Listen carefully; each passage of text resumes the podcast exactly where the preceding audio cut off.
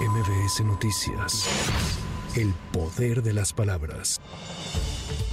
Tras cuatro días de deliberación, la Junta de Gobierno de la UNAM anunció que Leonardo Lomelí Vanega será el rector para el periodo 2023-2027. Los 15 miembros que integran la Junta de Gobierno se inclinaron por el perfil del economista, quien desde noviembre de 2015 es secretario general de la Universidad Nacional Autónoma de México. Gina Zabludovsky, presidenta de la Junta de Gobierno, hizo el anuncio y agradeció a quienes participaron en el proceso, en especial a los 17 aspirantes hombres y mujeres. Por su parte, en su primer mensaje tras su designación, Leonardo Lomelí, quien asumió asumirá el cargo el próximo 17 de noviembre, señaló que va a ser una gestión de cambios por el bien de la universidad. Yo estoy convencido de que para que México pueda aprovechar mejor las tendencias que actualmente tenemos en, el, en la sociedad del conocimiento a nivel mundial, se requiere de un mayor apoyo a la educación, a la ciencia, a la tecnología y a la cultura en general. Y yo considero, por lo que he visto, por las personas que en este momento tienen la posibilidad de encabezar el próximo gobierno de la República, que podría haber una buena disposición para ello, para acompañar este proceso, y la universidad, por supuesto, estará abierta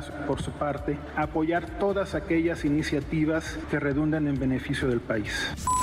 La Secretaría de Relaciones Exteriores informó que fueron localizados los 371 extranjeros que estaban desaparecidos tras el paso del huracán Otis en Acapulco Guerrero. Asimismo, detalló que de ese total, tres fallecieron. Una de las víctimas era de nacionalidad estadounidense, otra británica y una más canadiense. Luego del reportaje publicado este jueves por el diario estadounidense The New York Times, en el que se señala que la Fiscalía General de Justicia de la Ciudad de México mandó espiar desde 2021 líneas telefónicas de funcionarios y políticos mexicanos destacados, la Fiscalía desmintió haber ordenado tales prácticas antijurídicas. Ulises Lara, vocero de la institución, informó que dicho periódico es impreciso al hacer esas afirmaciones en un reportaje periodístico. La Fiscalía General de la Ciudad de México no ordenó a la empresa referida los registros telefónicos de políticos y funcionarios como lo señala el medio señalado.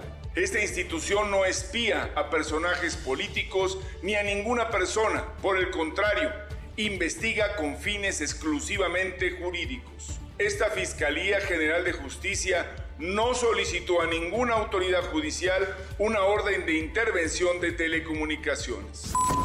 Con 143 votos en la Asamblea General y 13 votos en el Consejo de Seguridad, la ONU eligió a Juan Manuel Gómez Robledo como juez de la Corte Internacional de Justicia para el periodo 2024-2033.